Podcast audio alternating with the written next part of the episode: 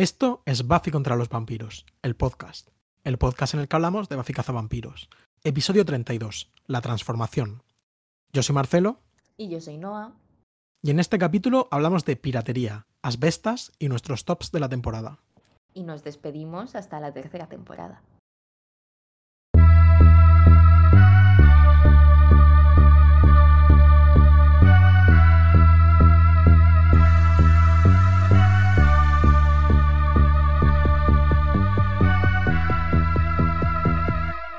Hola Noam. Hola Marcelo. ¿Qué tal estás? ¿Qué tal esta semana? Pues bien, una semana muy llenita de cosas en la que a la vez no he hecho nada de lo que tenía que hacer. Bueno. Ese tipo de semana, pero... ¿Qué otra cosa tienes que hacer que no sea ver Becoming Part 1 y Becoming Part 2? Pues ninguna que sea tan importante. Eso digo yo.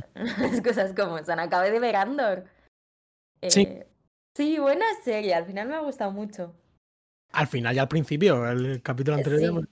Sí, sí, sí, es verdad. Pero como que, no sé, me, ha gustado, me ha gustado, me ha gustado. Creo que además, bueno, o sea, no, no tiene nada que ver, ¿no? Pero me gusta una cosa que es como antitética de, de Buffy, que es el rollo de que Cassian Andor sea un absoluto no antihéroe, porque antihéroe implica como que no puedes ser un héroe de una forma muy protagónica, sino que es un tío que simplemente va como por ahí diciéndole a la gente lo que tiene que hacer y como convirtiendo al resto en spokespersons de la revolución y haciendo estas cosas, pero él solo es alguien altamente competente que no quiere tener ningún protagonismo.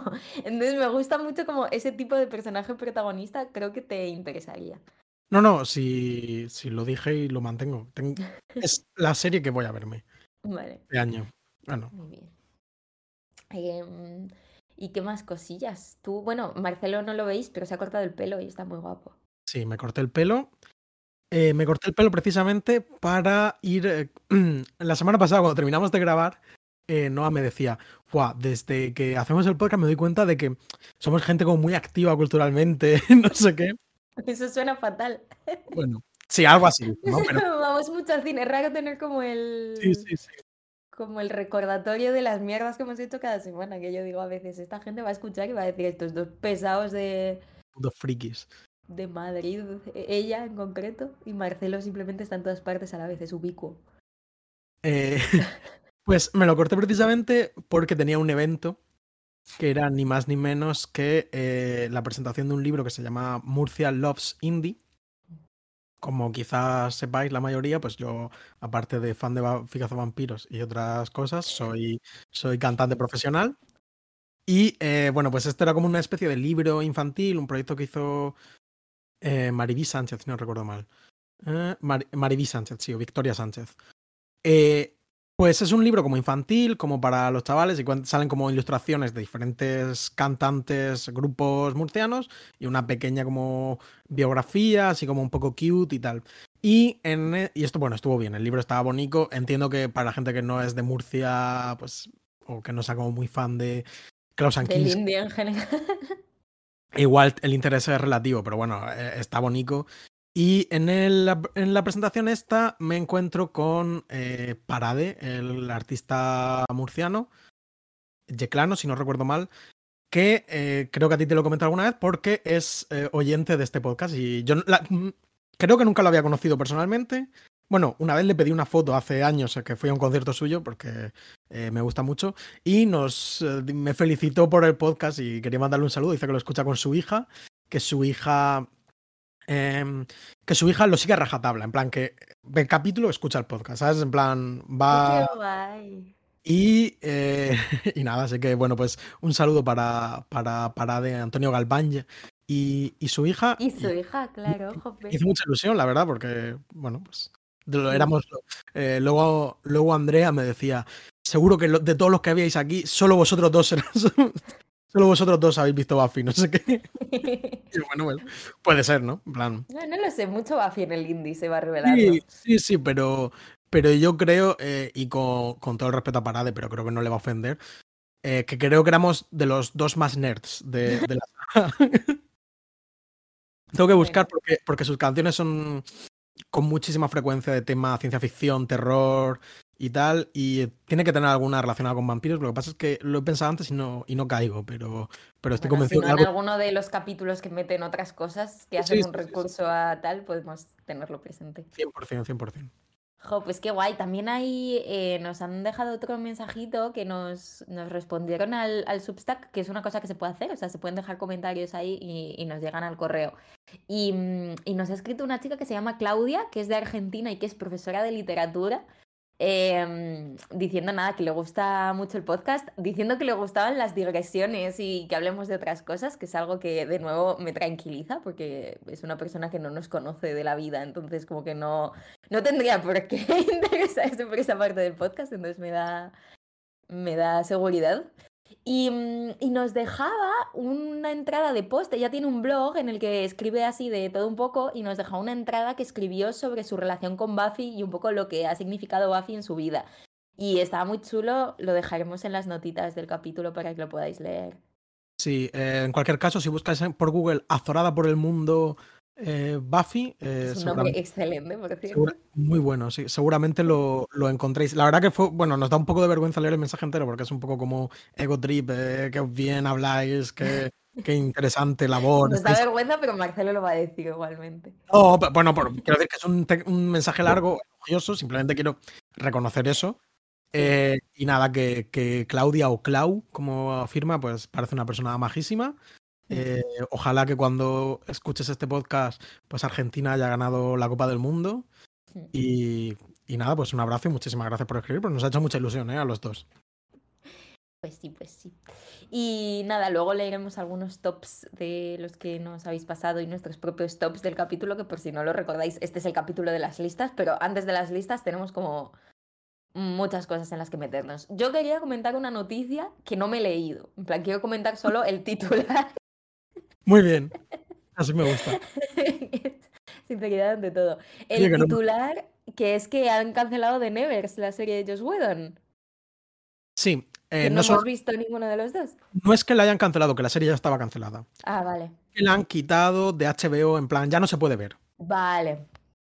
De esto que están haciendo ahora, eh, no sé si tú igual lo entiendes un poco mejor que yo, pero se ve que eh, eh, la nueva estrategia de HBO tras una fusión de Warner con no sé qué, no sé con Discovery creo, es como que están retirando algunos productos porque les conviene como dejarlos como pérdidas de cara a cuestiones fiscales. Entonces, pues, si The Nevers, la serie de George Whedon, que no ha visto, yo no he visto a nadie hablar de ese tema, eh, de esta serie, quiero decir, jamás.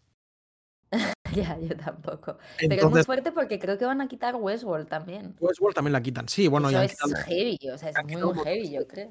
Y tal, entonces como que ellos pensarán como lo que les renta, lo que, digamos, la cantidad de eh, suscriptores que atraen estas series versus el dinero que, que se pueden quitar eh, deduciéndosela de impuestos, tomándolo como pérdidas, a mí me parece una, bueno, pues evidentemente es una política asquerosa. Por otro lado, hay que decir, Aquí todos somos adultos, se pueden descargar las cosas, ¿sabes? De momento, pero es un poco el problema, ¿no? Yo, yo estoy pensando mucho últimamente porque, bueno, supongo que os habréis enterado todos de que hubo, pues, el gobierno de Estados Unidos tiró Z Library, que era esta web gigante de, em, de libros piratas y tal, que bueno, parece que han hecho un backup y como que medio vuelven, no sé qué, no sé cuántos, yo no sé en qué plan está eso, yo sigo usando LibGen, que es otra eh, por el estilo, pero que también ha estado caída unos días y Z Library empezó cayéndose. Entonces yo, yo estoy tensa con todo este tema del el acceso libre a contenidos, ya no porque en este podcast o en general en la vida, yo no sé hasta qué punto es normal, en plan, hasta qué punto podemos hablar de esto en nuestro podcast de Spotify sin que venga como la policía, como si fuésemos Puffy. Pero... Mm, pero bueno, que, que yo ya no es, o sea, todos sabéis que nosotros compramos mogollón de mierda y vamos muchísimo al cine y pagamos por la cultura y compramos libros y todas estas cosas. Lo, me da hasta vergüenza la cantidad de plataformas eh, de streaming que... En plan... Sí, a mí me pasa también y, me pasa con todas, o sea, la propia Spotify, ¿no? Que nos alberga, que al final es como, ¿a qué estás pagando exactamente? Porque a la gente no demasiado. No, a la gente... Pero, Pero, bueno. Pero la cosa es que, eh, claro, o sea, quiero decir, mi, mi, defensa general de la piratería no tiene que ver con que no haya que pagar por las cosas o con que no esté bien pagar con las cosas, sino con que el sistema cultural va más allá de un producto en concreto. Entonces yo creo que el hecho de que tengas un acceso general a todo es lo que hace que te intereses, alimentes ese interés y te gastes dinero en la cultura. Entonces yo entiendo que es una putada de cara al libro individual que no te lo compres, ¿no? Y, y entiendo que hay casos y hay como, o sea, puedo entender que un artista diga no quiero que mi libro esté en Z Library y, lo denuncie y lo tengan que quitar porque es su puto libro, pero en general, como que siento que a todo el mundo le beneficia a nivel de conjunto el hecho de que, de que estos mecanismos estén en su lugar. Porque igual que la gente que no se bajaba juegos, eh, o sea, si no te bajabas juegos cuando eras pequeño y te pasaba como a mí, que solo te compraban tus padres el juego de 5 euros del MediaMarkt, pues luego no te hacías gamer. Entonces, Claro. aquí, pasa, me parece que pasan cosas muy parecidas. Eh, y que el consumo cultural pues llama a más consumo y al final que algo te guste llama a que te gastes dinero en eso y como que dentro de que no, no sé, no hay consumo ético bajo el capitalismo, pues por lo menos puede haber como cierta, eh, no sé, como, como un tipo de consumo que no nazca de la absoluta obligación y de lo prohibitivas que son las cosas y de que todo esté detrás de una pared absolutamente escondido, ¿no? Entonces, partiendo de ahí, me parece peligrosa esta especie de esta especie de derribe de, de, plataformas que yo creo que llevan muchísimos años operando con el consentimiento implícito de todos los agentes de la industria cultural, ¿sabes? Eh, que de repente, pues eso, decidan que, que, eso ya no va a estar, porque creo que puede tener unas consecuencias nefastas en general, ¿sabes? Ya no por el que no te puedas leer un libro concreto o porque estés haciendo un trabajo académico y no puedas hacerlo porque no puedes acceder a las fuentes, porque no te funciona iHub y entonces no vas a pagar mil millones de euros por una suscripción a una revista científica, entonces simplemente no trabajas, ¿no? Y, o, o, lo haces todo peor con, con, los recursos que tienes. No lo sé, es, es una cuestión complicada pero, que me raya.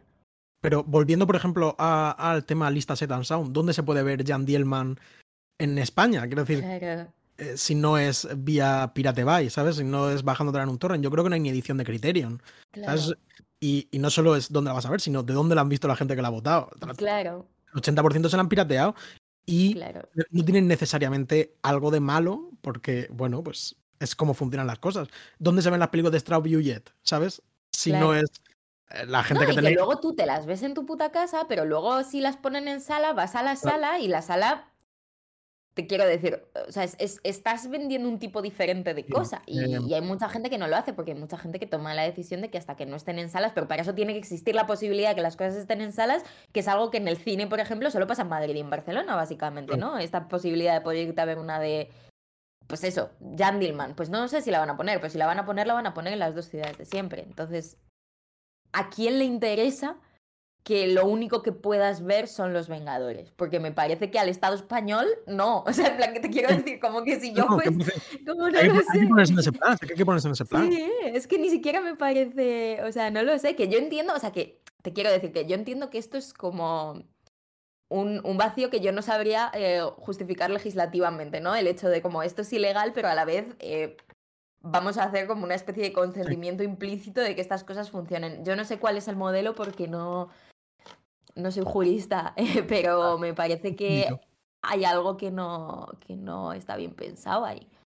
No lo sé. A la vez, eso. O sea, hay que pagar por la cultura y, y por el mantenimiento de que ciertos agentes puedan seguir Sí, sí, funcionando, claro. ¿no? Pero que creo que es compatible. Y, y, y, ya no nos vamos a meter como en el debate de la piratería, de lo que se va a estrenar pasado mañana en el cine y tal, porque yo sí, sí que creo que hay, hay pequeñas. Yo creo que hay, hay, rangos de piratería, hay rangos de, de, ética en la piratería. Pero bueno, el caso de Buffy un poco, ¿no? En plan, sí. si no quieres ver la puta versión de mierda que te han restaurado mal los de la plataforma que tiene los derechos de la serie en exclusiva, ¿qué, qué haces? Bueno, pues todavía te puedes comprar DVDs, pero es que hay mucha gente que ya no tiene DVDs. O sea, Sí, o, o, que ya o que no, quiero decir, no están en las tiendas. Lo puedes comprar sí. de segunda mano, un DVD de O incluso, o puedes hacer la payasada que hago yo, que es que tienes Disney Plus, pero no lo ves en Disney Plus, pues una mierda, lo ves pirata porque es mejor. ¿Sabes? Es como cuando, eh, cuando programas en una sala, tú pagas los derechos de la película, pero realmente la copia la pones tú. Y muchas veces la copia la pones de RAR.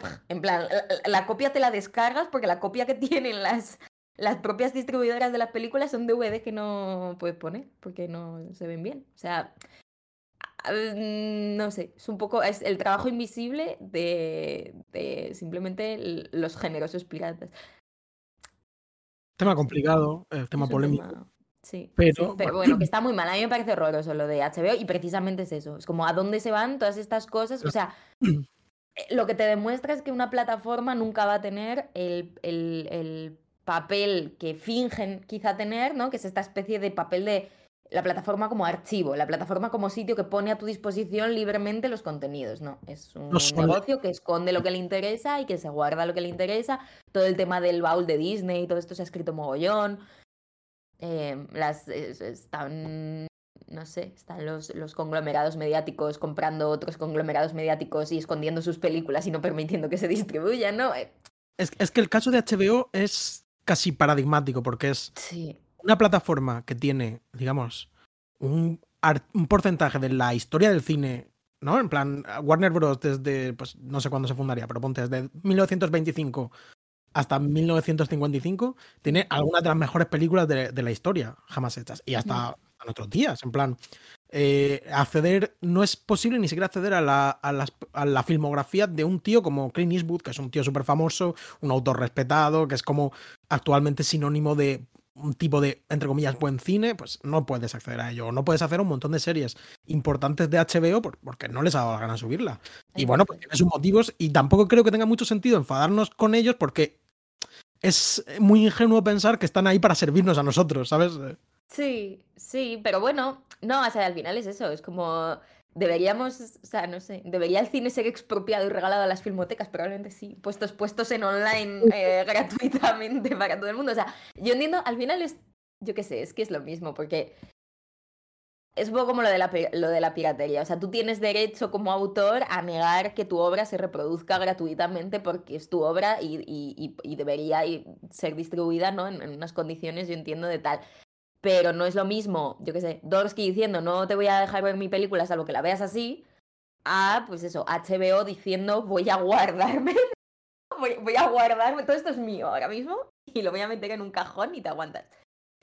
O Disney diciendo, eh, esta película es extremadamente racista y voy a hacer como que no ha existido jamás. O voy a cortarle una escena, o voy a quitarle capítulos a It's Always Sunny en Filadelfia.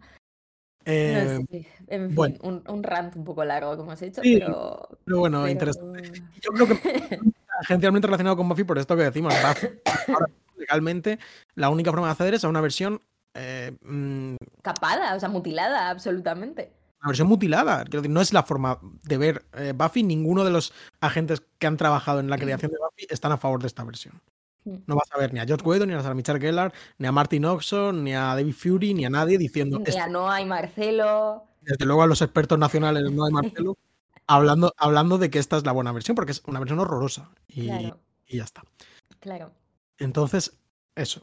Si podéis, en algunos casos, la piratería puede ser ética. Yo defiendo que sí. No sé ni por qué hemos empezado a hablar de Ah, por The Nevers. Os podéis bajar The Nevers para verla cuando desaparezca el mundo, si queréis. Bueno, pues es una serie que no ha visto nadie, pero Josh Whedon sigue siendo un tío importante incluso a nivel académico, sigue siendo una persona importante de la cultura del siglo XXI, muy importante.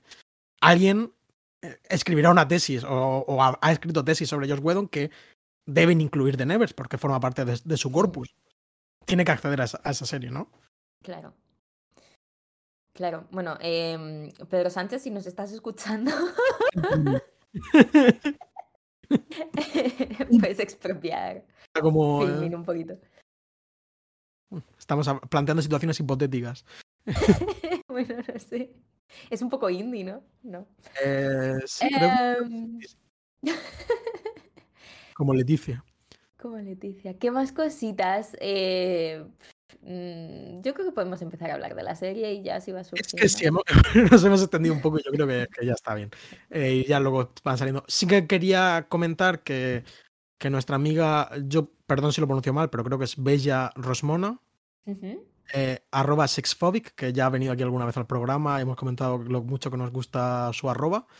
Pues pese a ser fóbica de Shakespeare, entiendo, eh, conozco muy bien la lengua de Shakespeare y nos viene a hacer un par de apuntes que matizan lo que hablábamos en el capítulo anterior. Gill Monster o Gill Monster viene de gills, que son branquias, es decir, monstruos estilo eh, La mujer y el monstruo, la criatura del pantano negro, se llaman Gill Monster porque tienen branquias, ¿no? Y lo de Go Fish, al parecer, es lo que se dice cuando no tienes en tu mano la carta que te piden y entonces mandas el que te la ha pedido a que coja del mazo, es decir, como roba, ¿no? Roba de una es Go Fish. Así que muchas gracias por estos apuntes porque esto ya es, me parece como eh, gente, de, vamos, de, de, gente que sabe mucho inglés, ¿eh? Gente que sabe mucho inglés y gente que hace el trabajo de investigación que nosotros como autoridades nacionales en el podcast de Buffy muchas veces hacemos por encima. pero yo me metí hasta en la Wikipedia de GoFish el juego, ¿no? Pero, pero en este caso, tengo, vamos, eh, chapó, eh, Sexphobic, un abrazo y muchísimas gracias por escuchar el podcast también a ti. Sí, Jope. Eh, ¿qué, espíritu navideño me está embargando ahora, ¿no? sí, no me, me, parece muy atinado que justo acabemos ahora. Sí. 32 semanas, Marcelo. 32 semanas, ni más ni menos. Fuerte, ¿no? Es ya, bueno, es una séptima, dos séptimas partes de la serie, más o menos, ¿no? Habría, que hacer la proporción auténtica. Buah, eso me encantaría, no lo hago. eh... división. Eh, bueno, simplemente datos. Esto es muy sencillo. Becoming Part 1 y Becoming Part 2, la transformación parte 1, la transformación parte 2, están ambos escritos y dirigidos por Josh Whedon y se emitieron en dos semanas consecutivas, el 12 de mayo y el 19 de mayo de 1998. Aquí se acaban los datos. Josh Whedon, pues hemos hablado ya incluso hoy mismo de él. Sí. Eh, creador de la serie y bueno, pues se guarda siempre como el capítulo final, es un clásico suyo. Ya vimos que había el debut en la dirección con el final de la primera temporada, La chica de la profecía, que lo hacía muy bien para mi gusto, mejor que en este capítulo. Creo que este tiene, otros valores, pero, pero creo que es un poco inferior a ese final de temporada de la primera temporada. Y ahora si quieres, pues me dice la sinopsis. ¿Qué vamos a hacer? ¿Me vas a decir parte 1 y parte 2 seguidas o parte 1 de...? Yo creo que eh, intercalamos, ¿no? Buffypedia Disney y Buffypedia Disney. Es una cuestión de ritmo, porque las de Buffypedia son más largas y la de Disney es más corta. Entonces hace, crea ahí un, un contratiempo. Guay. Exactamente. Qué gusto de hablar con un músico. Vale, a ver. Parte 1 de un final de... Vale. sí. Otra vez. Me pongo en, en carácter. Parte 1 de un final de temporada que te acelera el corazón. Una red de conspiración, suspense y corazones rotos rodean el final de la segunda temporada de Buffy Cazavampiros. Buffy decide que ha llegado el momento de destruir a Ángel y debe sopesar si está lista para sacrificar todas las certezas que tenía hasta ahora. Pero su decisión se complica aún más cuando Willow descubre un secreto que podría devolverle el alma a su antiguo amado. En otro lugar, en vez de volver a los brazos de su antiguo amante, Ángel elige liberar un demonio malvado que podría tragarse la tierra entera con todos sus seres. Está muy bien, me gusta esta. Está muy chula. Además han cambiado como el tipo de... Mm, como que han ajustado el tipo de narrativa para que suene como, ¿verdad? Como más aglutinadora de, todo y como más finalista. Una red de conspiración, suspense y corazones rotos. A mí también. Me ha parecido muy bello. Buena sí. Sí, sí, sí, sí. Y, y, hay como un rollo meta en el rollo de ya meter que es un final de temporada en la propia mm, en la propia catchphrase de la sinopsis, ¿no? Disney pues dice. Disney dice: Kendra vuelve a ayudar a Buffy cuando Ángel conspira para despertar a un demonio antiguo. Interesante perspectiva del capítulo, centrada en Kendra.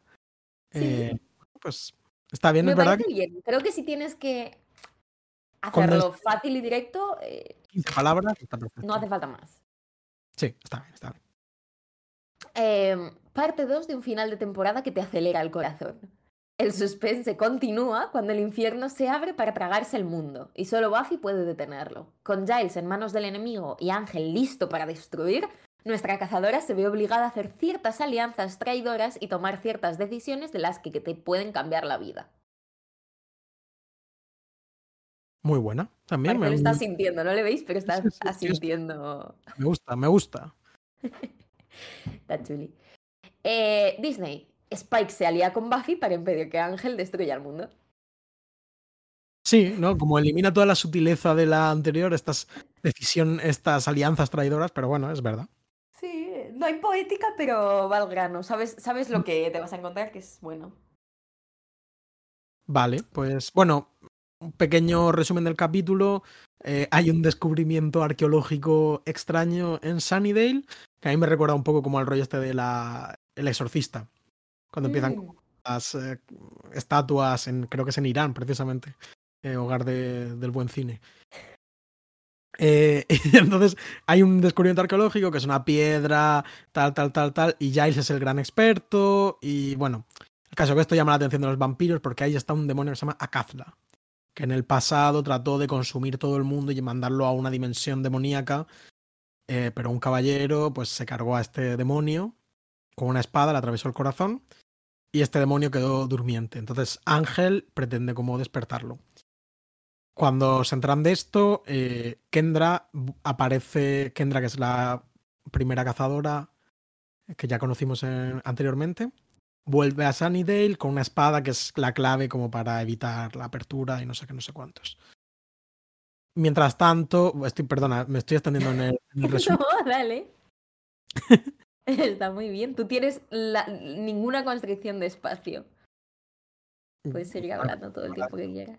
Mientras tanto, eh, eh, descubren como el disquete de la señorita Calendar. Vemos que, que se van cerrando con muchas tramas que habían quedado, muchos personajes que habían quedado abiertos en, el- en la temporada. Descubre el disquete de la señorita Calendar y descubren que pueden hacer el ritual para devolverle el alma a Ángel. Cuando lo están haciendo, son atacados y secuestran a Giles. Eh, Buffy entonces como toma la auténtica determinación de decir voy a, voy a matar a, Ángel, me dejo de historias, de recuperar el alma y su puta madre. Sin embargo, Willow en el hospital decide que va a intentarlo otra vez, va a devolverle el alma.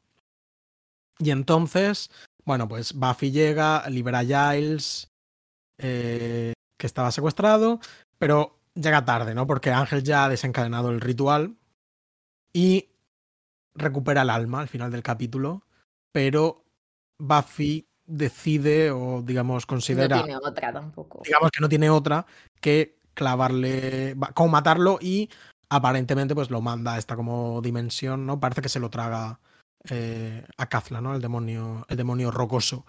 Eh, y ese es el capítulo. La verdad que ese final es muy emocionante, verdaderamente. Bueno, me he dejado mil cosas, ¿no? Por el medio, pero... Tengo que decir que me asombra tu capacidad de síntesis y recapitulación ordenada de los sucesos. Yo habría sido incapaz de hacer esto que acabas de hacer. Pero me he dejado mil cosas, por ejemplo, la implicación de Spike, que se alía con, con Buffy para traicionar a Ángel, como a hacen como un trato, porque Spike decide que él no quiere. Que es un momento bastante bonito y que, que, que también creo que cierra un poco. eh, No, no cierra el arco de Spike, porque ya hemos avisado, quizá de forma spoilerosa, que Spike va a seguir apareciendo en la serie en- con diferentes funciones, ¿no? Pero eh, Spike termina el capítulo yéndose de la ciudad y entró también un poco como hablábamos de que es un tío como muy, muy del mundo, ¿no? Que le gusta mucho, pues ha, ha hablado de Star Wars, le gusta la música punk, El Manchester United. Manchester United. Y entonces como que Spike hace como esta cosa que es, eh, yo creo que genial, es, es una idea genial, que es este malo, que dice, ¿por qué cojones voy a acabar con el mundo? ¿no? Que esto que, que yo pensábamos, yo pensaba mucho de pequeño con todo esto, con los supervillanos y cosas así, como qué, qué ganas eh, acabando con el mundo, ¿no? Sí, tú también estás en el mundo, ¿no? Como para poder seguir siendo malo necesitas como condición que haya un Entendemos lugar que- en el que hacerlo, ¿no? Entendemos como la necesidad de poder y tal, Sí. pero, Sí. pero entonces, bueno, pues esta es la cosa. Es un capítulo, ¿qué, opinas del capítulo?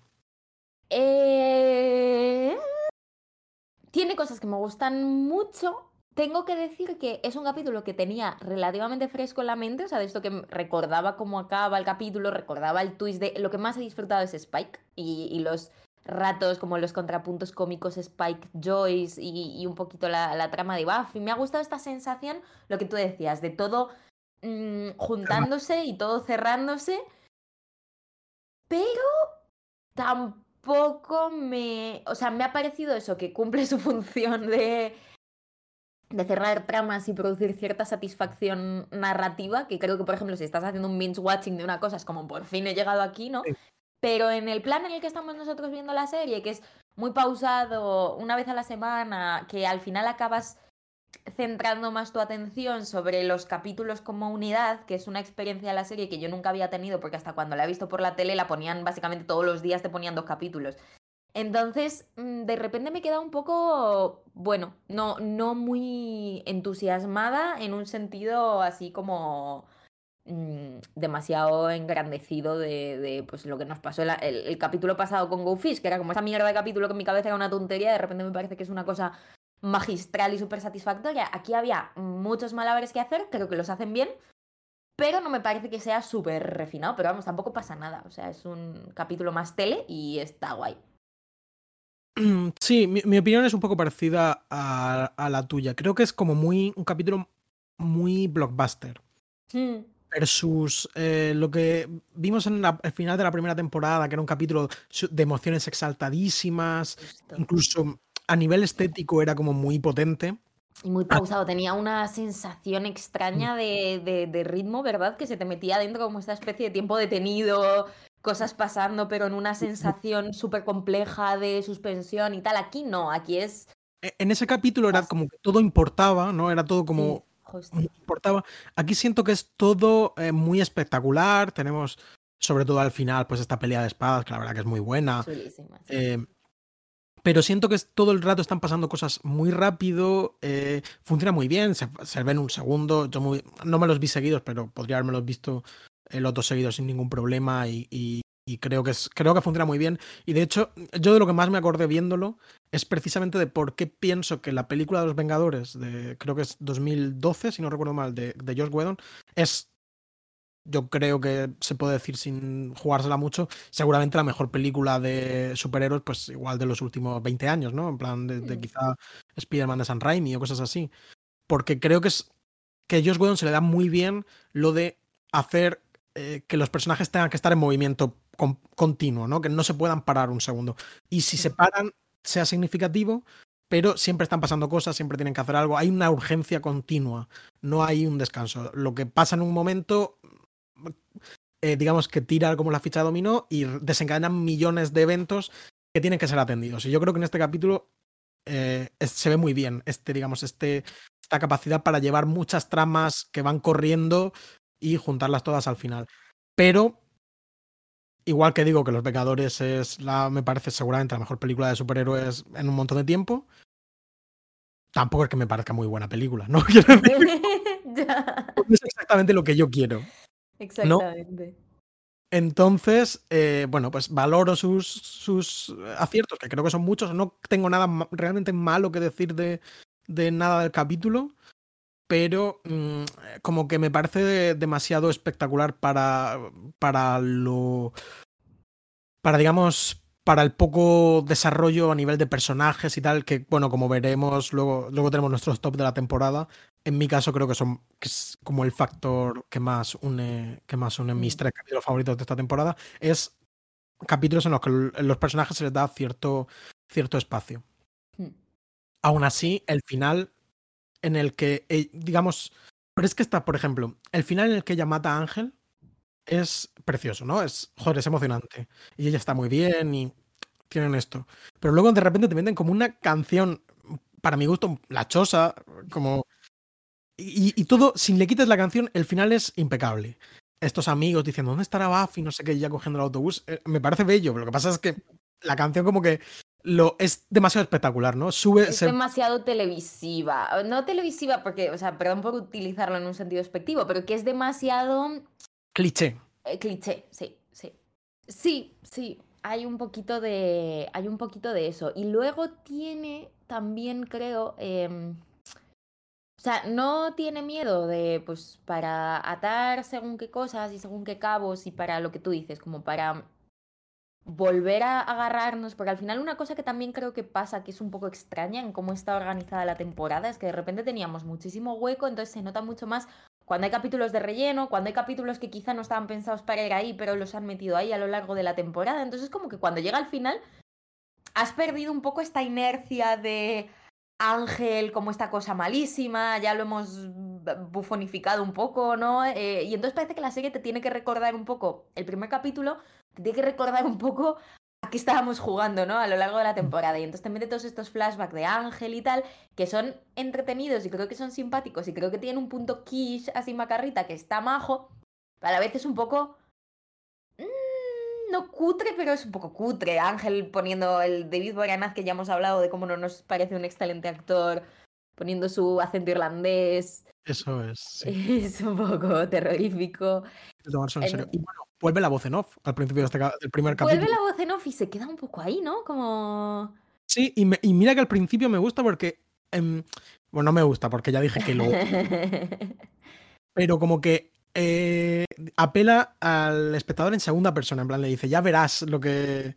Y por otro lado, no lo hablamos en su momento, pero yo pienso que es que el, el medio en el que la voz en off mantiene su pervivencia, porque yo creo que incluso ya en los 90 era una cosa como muy pasada de moda, la voz en off, ¿no? En plan, ha ido en declive. Pese a que yo, yo no soy hater de la voz en off en Yo creo general. que ha tenido un comeback ahora, pero... Sí, me da la sensación. Puede ser, puede ser. Eh, que es en los cómics. En, lo, en los cómics es Sí. súper típico lo de la viñetita con del, del superhéroe hablándote en segunda persona. Ya verás, no sé qué, uff. soy Sí. el mejor, ¿no? El mítico lo no soy el mejor en lo que hago. 100%. Eh, entonces yo creo que es un poco este, esta inspiración comiquera de, de, de Josh Whedon. Puede ser. Incluso eso, lo de empezar hace mucho tiempo con gente disfrazada y luego dar el salto a la actualidad y tener como esa especie de prólogo. Es verdad que es una estructura, o sea, este capítulo podrías hacerlo ilustrado en graphic novel y creo que no te perderías 100%. casi nada. Que es un poco otra cosa, ¿no? Que resulta llamativa, que es que no es un capítulo, que esto no me parece necesariamente malo.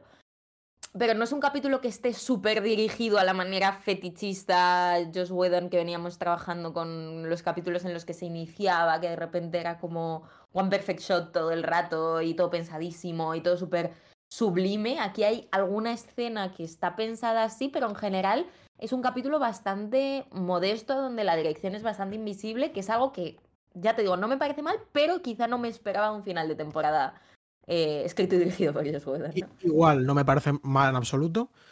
Hmm, Incluso creo que, que dice algo bueno de, de Josh Whedon, que es que es- pone al servicio de esto que estamos hablando, de mm, todo por el show, ¿no? En plan, no, no, el espectador no se puede distraer ni con esta puesta de sol, ¿no? Sí.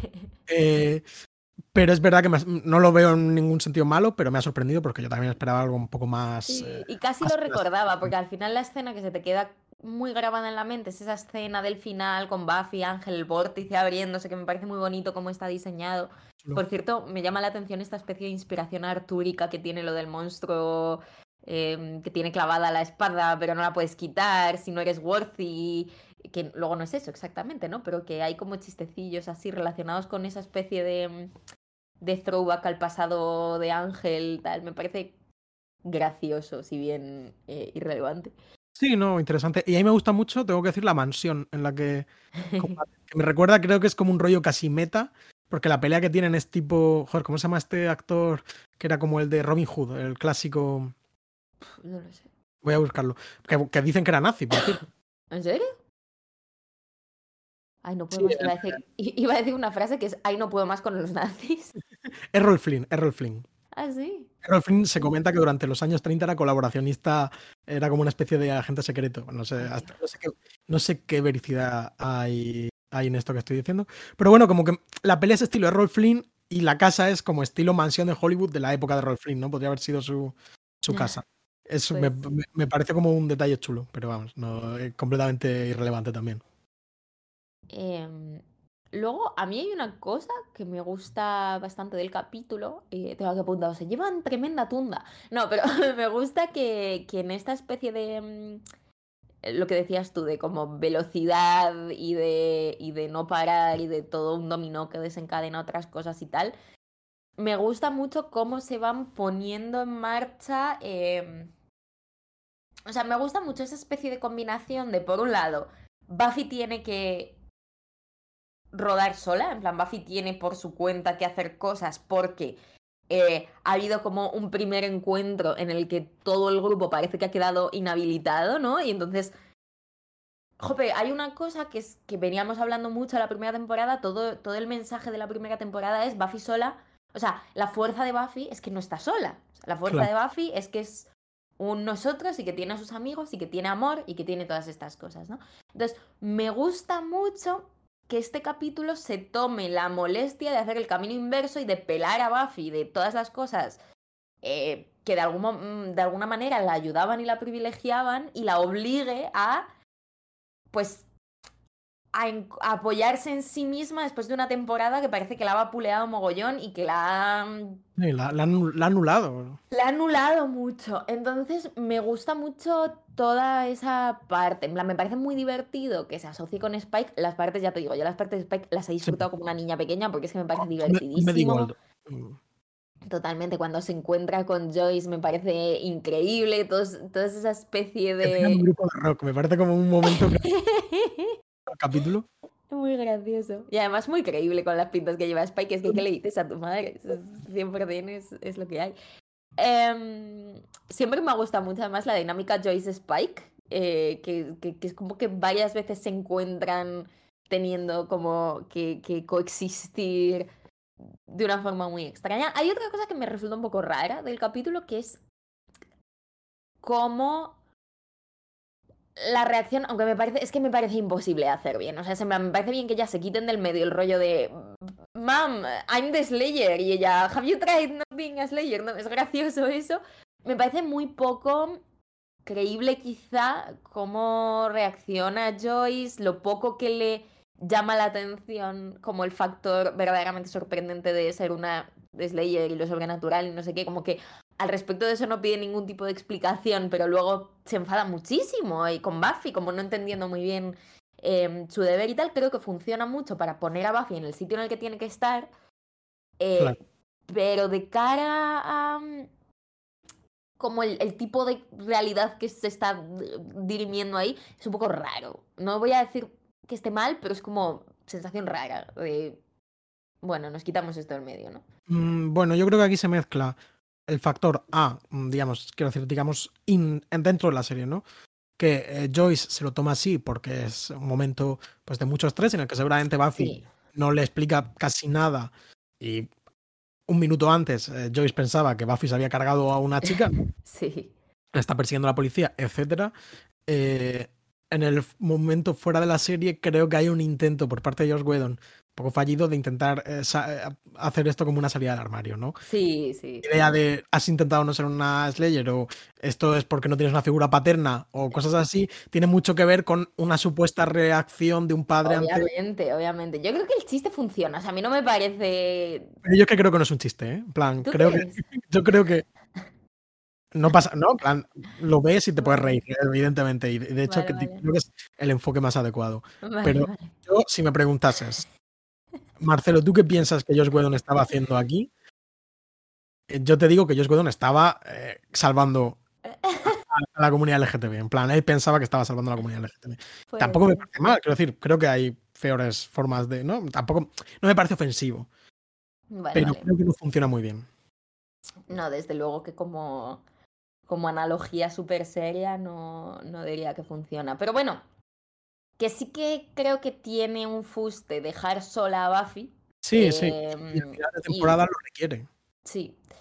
Sí, y me gusta mucho eso, como cuando es en plan de, bueno, pero ¿qué te quedas si no tienes a tus amigos, si no tienes a tu madre, y no tienes a tu colegio, y no tienes nada de lo que se supone que tenías? Y ya es en plan de, me tengo a mí misma, ¿no? Y como esa especie de eh, empoderamiento y de hallazgo del yo, a mí sí que me pareció emocionante.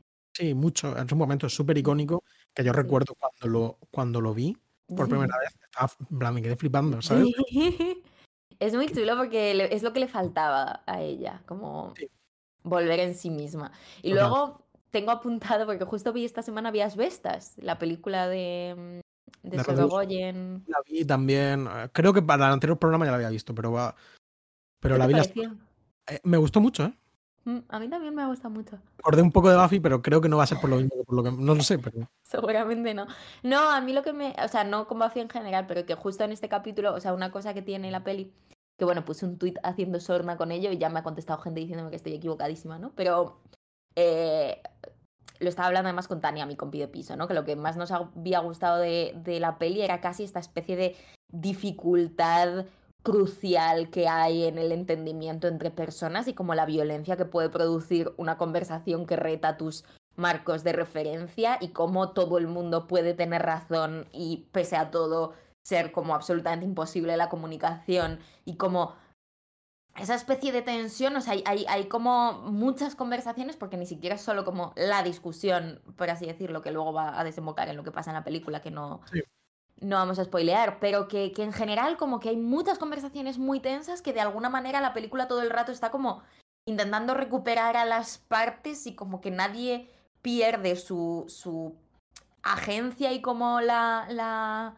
esa especie de... no sé cómo decirlo, como esa dignidad que sujeta su punto de vista, o sea, como que todo el mundo habla desde un lugar que está asentado y que tiene sentido y que es fuerte, que tiene argumentos detrás, pero luego todo el mundo está limitado por el alcance de su perspectiva y su biografía, etc. Entonces me parece que tienen lugar como muchas conversaciones muy muy tensas y, y muy frustrantes para ti, como muy desesperanzadoras porque dices, jope, pero ¿Por qué no nos entendemos? Porque a la vez eso tiene una relación muy fuerte con la vida.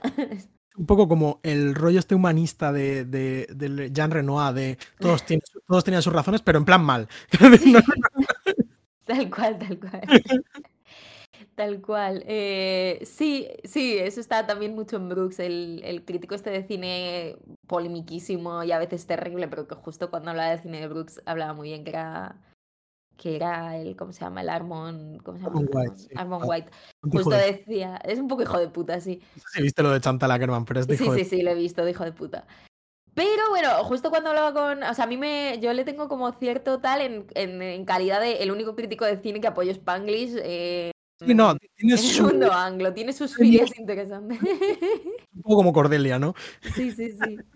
Sí, sí, sí. De hecho, eso, yo le cité en un artículo que escribí y luego dije, tenía que haber que ya no lo pude porque no lo podía editar, yo no, porque típico que tú lo mandas y que tenía que haber puesto como un epígrafe en plan de esta polémica persona que no obstante dijo esto. Pero la cosa es que eso decía como eso, como que Brooks era un poco el Jean Renoir, eh, un poco ese, ese premio Jean Renoir de, explicar a las personas, ¿no? Pues Asbestas a mí me parece que, que se, tiene un, tienen un poco esa cosa, tiene como esa atención y esa especie de confianza en las personas que luego es absolutamente o sea, es absolutamente aterradora y, claro. y, y, te entristece, y entristece muchísimo y también es muy navideña esta película, ¿no? Como todos nos vamos a acordar de las bestas en Navidad cuando salga, como no sé, el tema de la litrans o algo en la cena de...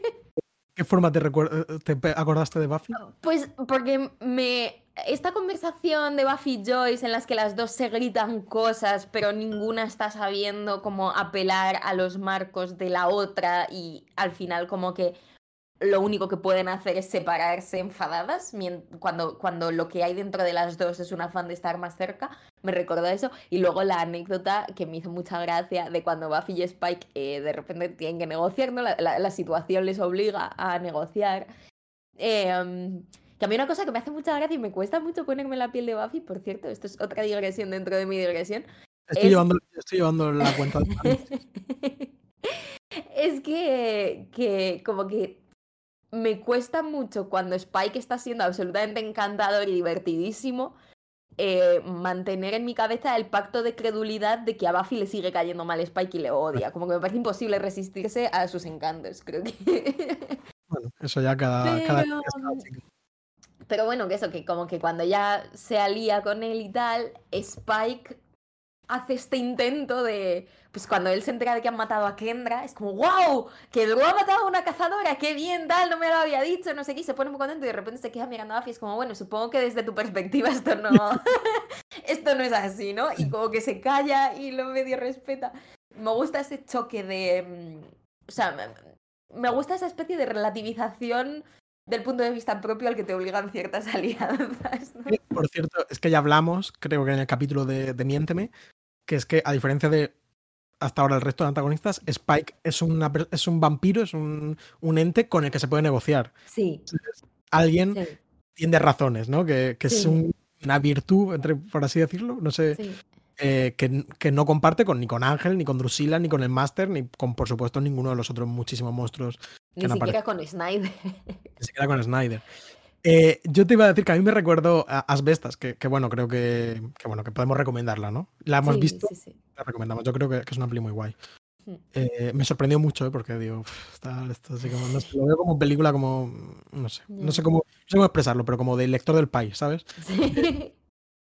Con todo el respeto. Sí, de hecho es, es algo que paradójicamente, ahora que estamos hablando de la incomprensión mutua y no sé qué, creo que es una peli que todo el mundo puede ir a ver con sus padres. Como que da igual cuál sea tu...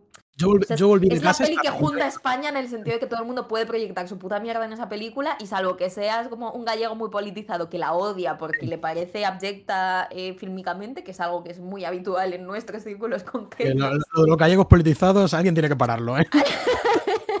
no, Pero- es. Pero si no has visto ninguna película de Chantal Ackerman, que es la situación de la mayoría de las personas de esta nuestra sociedad eh, que prohíbe la piratería, yo creo que, que es muy para unirse y ir al cine todos juntos. Eh, el, el protagonista, por cierto, se parece un montón a mi padre. No sé si lo. Sí, ay, yo no lo he pensado en absoluto. Una época mi padre iba con el pelico así rapado, iba mucho con ese tipo de camisas de cuadros que va. Sí. Que, es que lo, vamos, para mí fue Puede toda ser, la- pero él es mucho más grande que tu padre, ¿no? Como que es un... es Es más alto. más alto. No sé si diría más grande. De hecho, llegué a mi casa, le dije a mi madre, mamá, eh, mamá, ¿habéis visto las bestas? Te asbestas. Te recomiendo un montón, está súper guay. Le conté un poco como la situación. Te aviso, el protagonista se parece bastante a papá y le enseñó una foto y dijo, madre mía. Sí, sí. Yo no voy a ver la trigger warning. Eh, pues a mí me pareció muy guapo. tengo que No, no, es, es muy guapo, sí. Me Es más guapo. pareció muy, muy, muy guapo. Y Eh, bueno, me gustaron mucho los actores de la peli aparte. Creo que todo el mundo está increíble, menos el Cayetano ese, que su trabajo en la película es no estar increíble y ser Claro. como malo y paródico. El Eh, enemigo, lo hablamos también Tania y yo, ¿no? Que es guay que de repente diga, como estoy haciendo esta película pseudo equidistante, voy a meter a un verdadero enemigo que sea como simplemente este pavo neoliberal que aparezca cinco minutos para recordarnos que realmente sí que hay malos, lo que pasa es que la película no es sobre el mal ellos. existe. el mal existe, ¿no? El mal existe, es muy Buffy también, creo.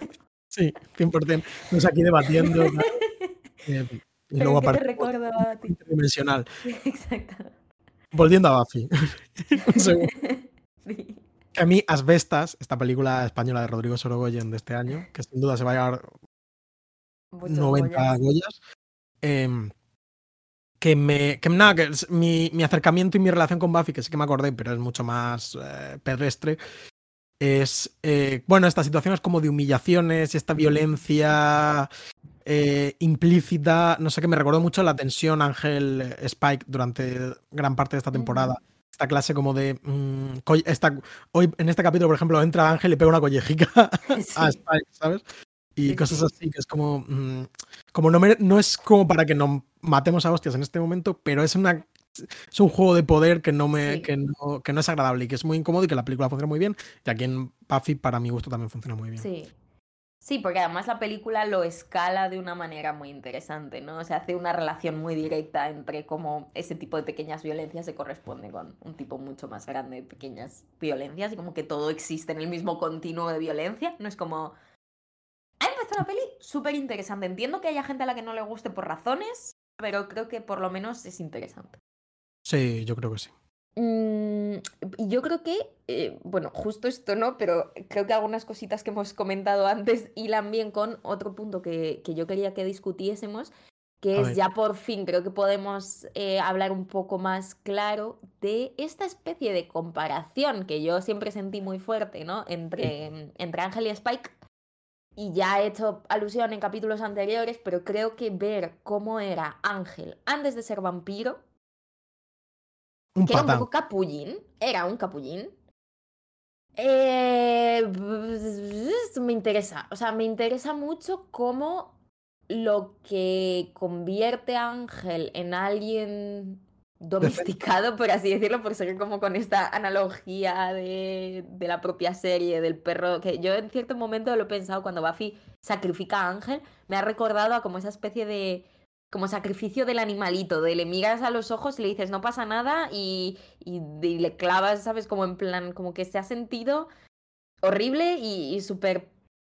Pero que, que bueno, que eso, que como que ese factor domesticador de Ángel al final no es otro que la profundísima y horrible culpa y que si quitas eso, lo que tenías antes era un absoluto capullo que tiene una relación de continuidad enorme con el absoluto capullo de mente en el que se convierte cuando encima le quitas el alma, ¿no? Como que hay un hay una relación muy grande entre quiénes eran, que creo que también se ve en este capítulo, en Drusila antes de ser vampira, que por cierto, ¿quién se llama Drusila antes de ser vampira? Cuestión.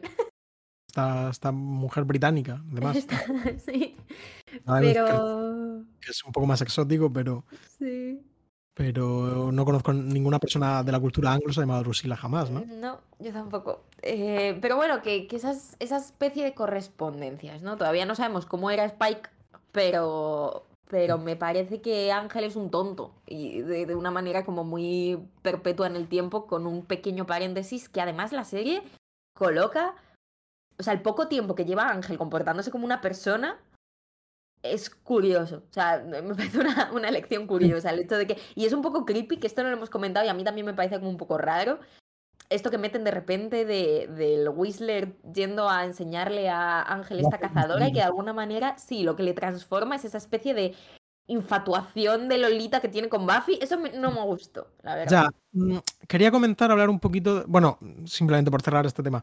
Está claro que Ángel como vampiro y Spike como vampiro no tienen nada que ver, ¿no? En plan, uno es, tiene una los dos son violentos, los dos son territoriales, los dos son malvados, eh, en términos humanos, por supuesto. Pero eh, mm, digamos que Ángel es una bestia, ¿no? En plan, es un, es un demonio y Spike es un- un hijo de puta, es una persona hijo de puta, sí, ¿no? En plan, sí. Sí. Ah, es, es muy diferente. Y creo que se- en, en este capítulo está muy claro. Y, y bueno, pues seguiremos desarrollando este tema. Y es muy chulo que el propio Spike haga esta especie de eh, vuelva explícita la performance del vampiro malo que hace mua, ja, ja, ja, ja, y se hace así con las manos, pero que en el fondo no quiere destruir el mundo, en el fondo quiere una excusa para ser caótico. Y entonces que recule y que recoja cuerda y que le venga a decir a Buffy de vez en cuando hay cuatro malos que de verdad son malos y no están haciendo esto cínicamente. Me parece muy divertido también, me parece un, un juego muy interesante. Que, que creo que tenemos que hablar de, de, por supuesto, del personaje Whistler, que es eh, un personaje interesantísimo. Yo, la verdad que lo había olvidado, pero eh, sospe- eh, sospecho que esto a la gente le debió rayar mucho en su momento viendo la serie, porque es un personaje que no va a volver a aparecer. Aviso. ¿No sale en, la, en el spin-off de Ángel? No sale en Ángel, sale en cómics. Anda. Anda. Yo, no, yo asumía que estaban como orientando las cosas al spin-off. Pues no. En, en el spin-off hay un personaje que tiene, digamos, una hay un demonio también bueno, ¿no? Claro, su amigo. Yo pensaba que era él. En mi cabeza era lo mismo. Ah, eh, pero el Whistler este es un personaje misterioso que parece que trabaja para alguien, ¿no? En plan, sigue los designios de alguien. Eh, todo lo que hace tiene un sentido, pero no entendemos del todo para qué está, ni por qué sabe tantas cosas. Y creo que es un tío como que, como que es una decisión que evidentemente yo creo que simplemente se les cayó luego eh, una de estas tramas, que luego, pues, por lo que sea, los guionistas no les interesa desarrollar. Pero me pareció como súper, súper interesante. Y me recuerda, ¿tú leíste la. ¿Has leído El Señor de los Anillos? El- el- No.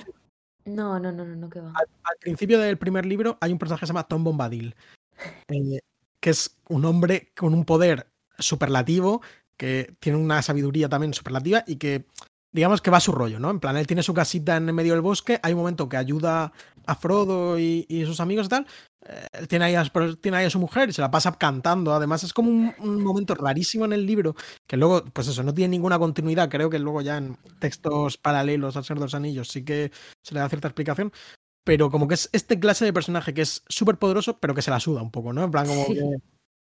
Y, y me recordó un poco a esto, que es un tropo que a mí me gusta bastante de, digamos, de los mundos de fantasía. Me gusta esta idea como de, de gente que está por ahí, eh, no le importa demasiado el devenir de la trama, pero eh, si se implica, pues podría, no, pues se podría solucionar en un minuto, ¿no? Sí. Pero. Y me, me gustó, me gustó el personaje, me gustó su rollo como así como de, de cine negro, que en esto es verdad que sí que se parece un poco a la serie, a la serie Ángel. Tiene como. Es un personaje de la serie, pero no Claro, sale. yo, yo pensé que era eso, que, que era como un acercamiento al- a lo que va a ser el spin-off, esta especie de ciudad de noche y este rollo detectivesco. De repente aparece un tío con fedora que se llama Whistler, ¿no? Que, que ya, no lo sé. Pues fíjate, qué curioso. Sí, está chulo. Y me gusta también como... Sí, no sé. Está, está guay, está guay. La noción del demonio que es bueno es algo que hasta ahora yo creo que no había aparecido. Y que es un poco como un Watcher inverso, ¿no? O sea, la- aparece con la misma especie de, mm, de Sí. oportunidad que el primer vigilante que se le aparece a Buffy. Y es como, oye, que ahora deja ese chupachus que tienes que salvar el mundo. Por otro lado, coincido que es una cosa un poco rara. Y a mí me recordó un Mm, poco a la vibra de, ¿sabes? Eh, al final de A tres metros sobre el cielo, cuando descubren que se conocían desde, desde mucho antes. eh, Ay, ya no me acuerdo. pues al final de A tres metros sobre el cielo se ve que los dos protagonistas eh, H y H. coincidieron de pequeños en una playa, ¿no? Como, Ajá. Pero él era mucho mayor que ella, ¿no? ¿O no? No. Ah, no, no, no. En No, era el siguiente. Era el Tengo ganas de ti, era el que era de. Sí, debe de ser viejo. eso. Como que al final eh, la película termina y hay como una especie de flashback a cuando eran muy Vale, pequeños y están juntos en la playa, en plan como con tres años y dibujan un corazón. Y es como, mm, este amor no solo es in- increíble, sino que es antiguo. A mí me saca de ahí totalmente. O sea, me- la, la- la noción de que Ángel supiese quién era Buffy Sí, tan de antes y estuviese como medio infatuado de ella tan de antes y sintiese como cierta atracción motriz que prácticamente le humaniza. A mí todo eso me parece muy grotesco. Creo que no vuelve a salir tampoco demasiado, o sea, no vuelve a ser referido No. ni nada de eso.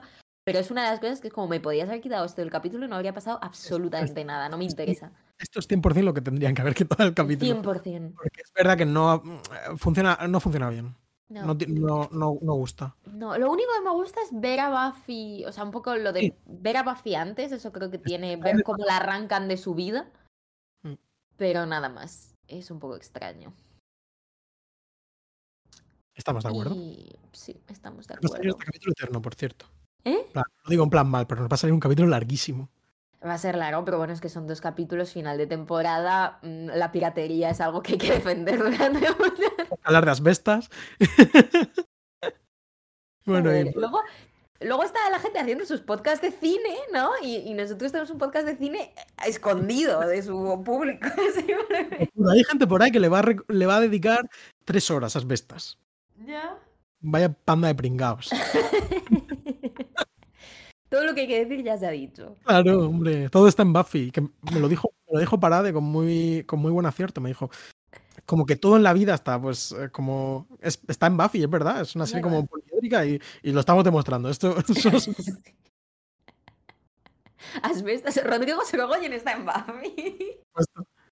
Ojalá no escuchase Rodrigo Sorogoyen. Hay muchos policías, otra cosa muy Sorogoyen de este capítulo. yo Es no he que- visto, es lo único que he visto de Sorogoyen, ¿eh? Bueno, tiene, tiene una famosa serie española llamada Antidisturbios que yo no he visto, la ha visto Tania y le gusta bastante. Eh, Tania, mi compañera de piso, que está saliendo todo el rato en, en este capítulo de colación. Un beso, Tania. Eh, un beso a Tania. No escucha el podcast, pero se lo, se lo diré. Se lo, puedes, se lo puedes decir. Lo escucha como a través de esta pared, porque no, no se escucha nada. En plan, no hay, no hay ningún tipo de aislamiento, solo escuchan mis partes. Sí, hay mucha policía y también esto es un, un foreshadowing, ¿no? Como un adelantamiento de las tramas eh, que es interesante, que Snyder, eh, bueno, se revela como un más malo todavía de lo que pensábamos, echa a, a Buffy del instituto. Y incluso en un momento llama al alcalde y le dice, alcalde, tengo una gran noticia para ti, no sé qué, y esto queda así un poco en el aire. Sí, Por no entrar en spoiler, digamos que no queda en el aire, ¿no? Esto va a tener un Sí. desarrollo. Sí, desde luego se, se asume cierta corrupción y cierta institucionalización del mal en la tercera temporada, ¿no? Yo creo que eso está Incluso- claro. Incluso Snyder habla abiertamente de que los policías no se entran de nada, que son gilipollas, ¿no? Son tontas, sí. Sí, y que esto es muy asbestas también. que lo decíamos Tania y yo al salir de la peli. A Cat, all cops are tontos, porque es que son muy tontos. ¿Sabes que en la vida real no se pasaron. Fueron, en vez de dos años, cuatro años. Madre mía. Eh, pero bueno, eso es otro Ya, tema. quiero leer sobre el caso real, no... Yo creo que hay un documental belga. Ah, ah, Creo que hay una peli. Guau. Vale.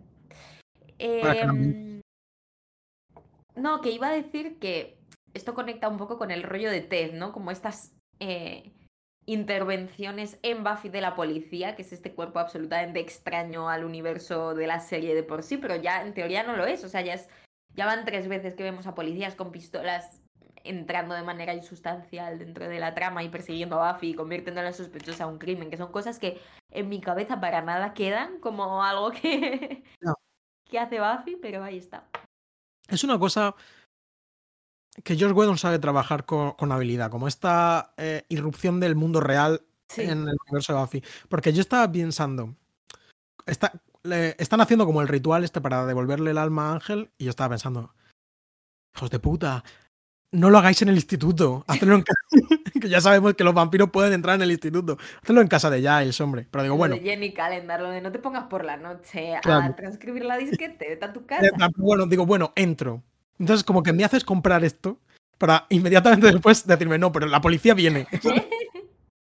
Han oído ruidos por fin en el instituto y viene la policía. Sí. Entonces es un poco, bueno, pues esto, como hay un momento en que tienes que entrar en un mundo de fantasía de la serie y otras veces que te pegan un golpe y te dicen, no, no, que también hay policías, ¿no? Que, que a Sí. Buffy la pueden meter en la cárcel, Sí. hipotéticamente. Y Bueno, esto- no pueden, porque cuando intentan tocarla, ella simplemente. Pero bueno, pueden emitir una orden de búsqueda y captura contra Así Buffy, es, así es. como de- de- en efecto hacen.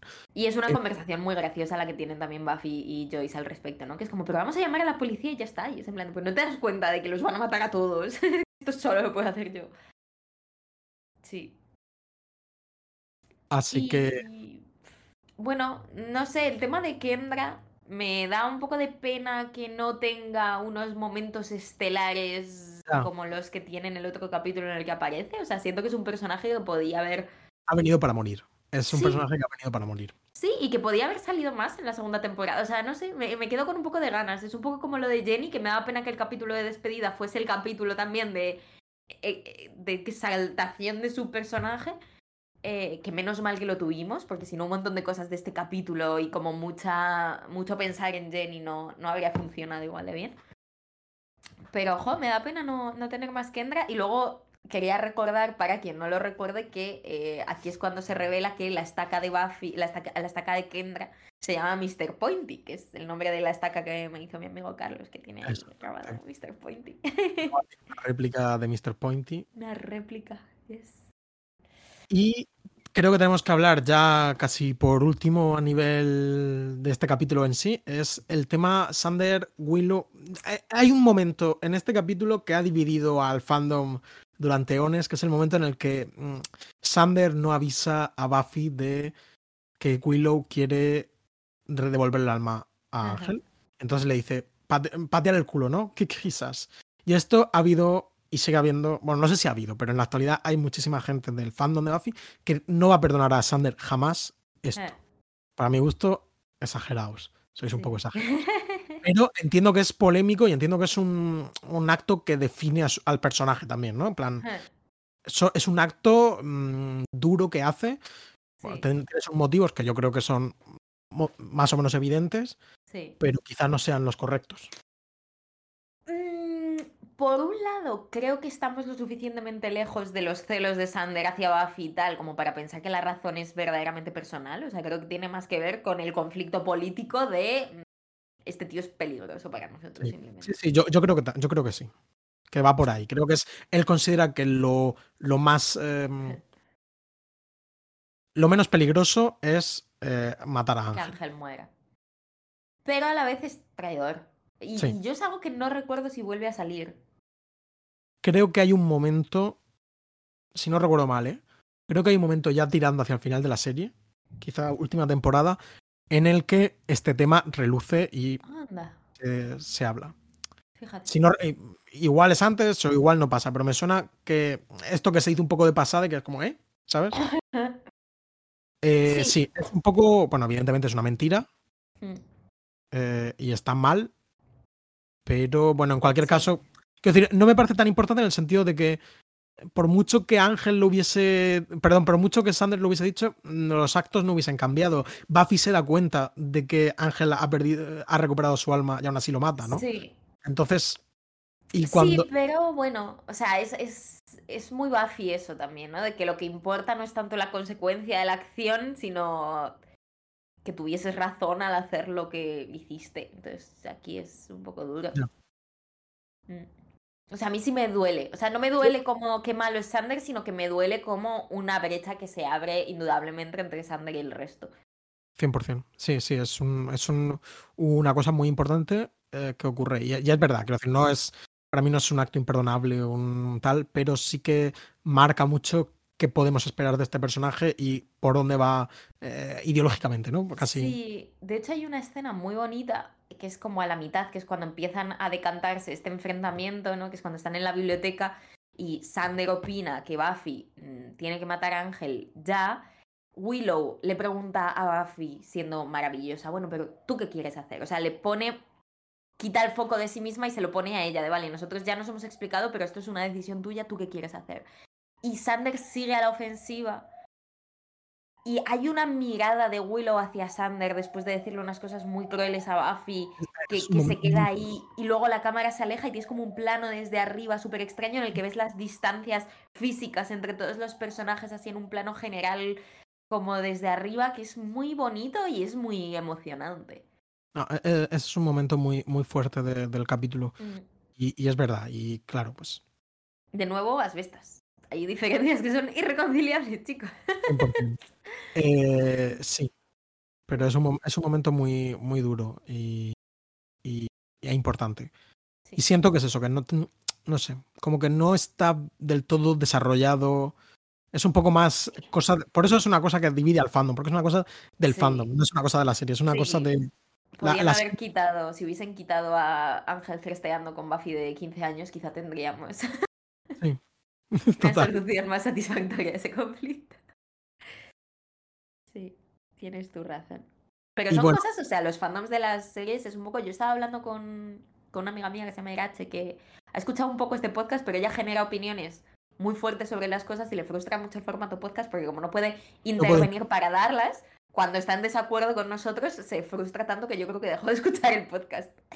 Y, y es porque precisamente el que...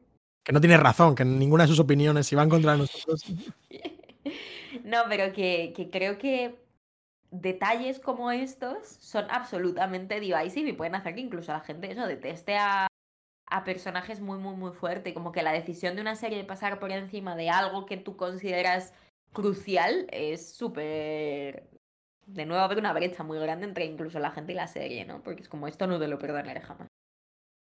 Sí, a- aún así yo creo que debemos volver a esto. eh, la serie va sobre chavales de 17 años enfrentados a decisiones eh, extremadamente jodidas. Sí. Yo sería un poco comprensivo, intentaría ser un poco comprensivo con, con estas cagadas cuando evidentemente son cagadas, como es en, en este caso. Es verdad. Y, y nada, y al final de la serie, si queremos recapitular un poquito, pues es eso, es Buffy cogiendo un autobús y yéndose, no sin antes eh, observar una escena que creo que, como tú dices, si le quitas un poco la música y tal, es muy chula, que es Buffy contemplando desde lejos, en un plano que yo lo había comparado con el funeral de Toreto, ¿no? Esta escena donde están como todos los de Fast and Furious al final de la peli, como teniendo una conversación y de fondo está el, el patriarca mirando y viendo cómo hablan y cómo especulan y vemos de alguna manera a cada uno proyectando su idea de qué es lo que ha pasado y como todos los mundos posibles en los que Buffy ahora está feliz con Ángel o Ángel ha muerto y Buffy está por ahí o cada uno un poco lo que, lo que le gustaría creer mientras que Buffy los observa desde lejos y decide que se va. Sí. Y me gusta mucho, es una chorrada y quizás sea lo fácil, pero me gusta mucho esta nota que le deja Buffy a su madre y que, de la que no sabemos No qué pone. sabemos, sí, no sabemos, pero yo creo que hay cierto entendimiento, ¿no? O sea, Joyce pone una Joyce cara como de... de su actitud. Sí, mucho. El- Mucho. Otra cosa Mm. que es muy asbestas, por cierto. A mí la discusión de la madre y la hija y al día siguiente cómo se gestiona me parece preciosa. no, es, es un gran momento de la película también, Sí. sin duda. Y nada, no sé si quieres, leemos los top 3. Bueno, leo las muertes primero, quizá. Vale, sí, vamos a analizar las muertes, que son muchas. Joder, son muchísimas, ¿eh? Eh, vale, pues en la primera parte muere. eh, Liam, que es el nombre de nacimiento de Ángel. Esto, poca broma, ¿eh? Eh, Liam Ángel, sí, eh, por darla en Galway, Irlanda, en un flashback. Por cierto, tú tenías una nota al respecto de, de cómo esta escena de transformación. Es muy Ah, es- erótica, es Bueno, extraña. Joy, tú. Sí.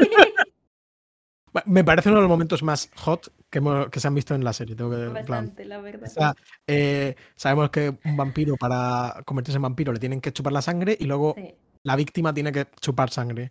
Pero lo que hace Ángel es comerle las tetas a esta tía que le ha prometido que van a ver el mundo juntos. Efectivamente, eh, se hace como una sangre en, eh, digamos, en la parte inferior del escote y, y la, y le- y la tía le empuja la cara para que se atragante con, su, con sus pechos. Y es un momento erótico. Muy entrevista con el vampiro, serie de 2020. Sí, es- sí, mira que hemos visto momentos que hemos dicho, joder, es hot esto, ¿no? En plan, Sí, pero es hot de la manera más puritana y conservadora posible porque son los Estados Unidos. Esto parece que en Europa hay un poquito más sube un poquito el nivel.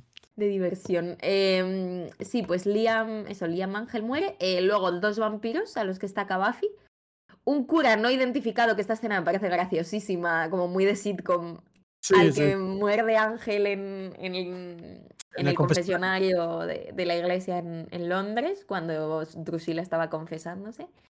Un señor mayor al que Drusilla menciona haber mordido y que se le ha quedado como metido entre los dientes, que también tiene cierta gracia, pobre, pobre Old Man. Otra cosa que no hemos comentado que es bastante graciosa es cuando Drusilla se lía con Giles y se queda como muy en sí misma. Hay muchos momentos cómicos en, Sí, y, y son dos momentos de, de beso muy tierno. Creo, en, el- Sí. en la segunda parte, que es el, el beso de Buffy y Ángel, por supuesto, antes de ser sacrificado Ángel, y el beso que tiene Giles y Jenny Calendar a través de una visión que le proporciona a Drusilla. Son dos besos muy, muy tiernos, la verdad, muy Sí, lindos. sé.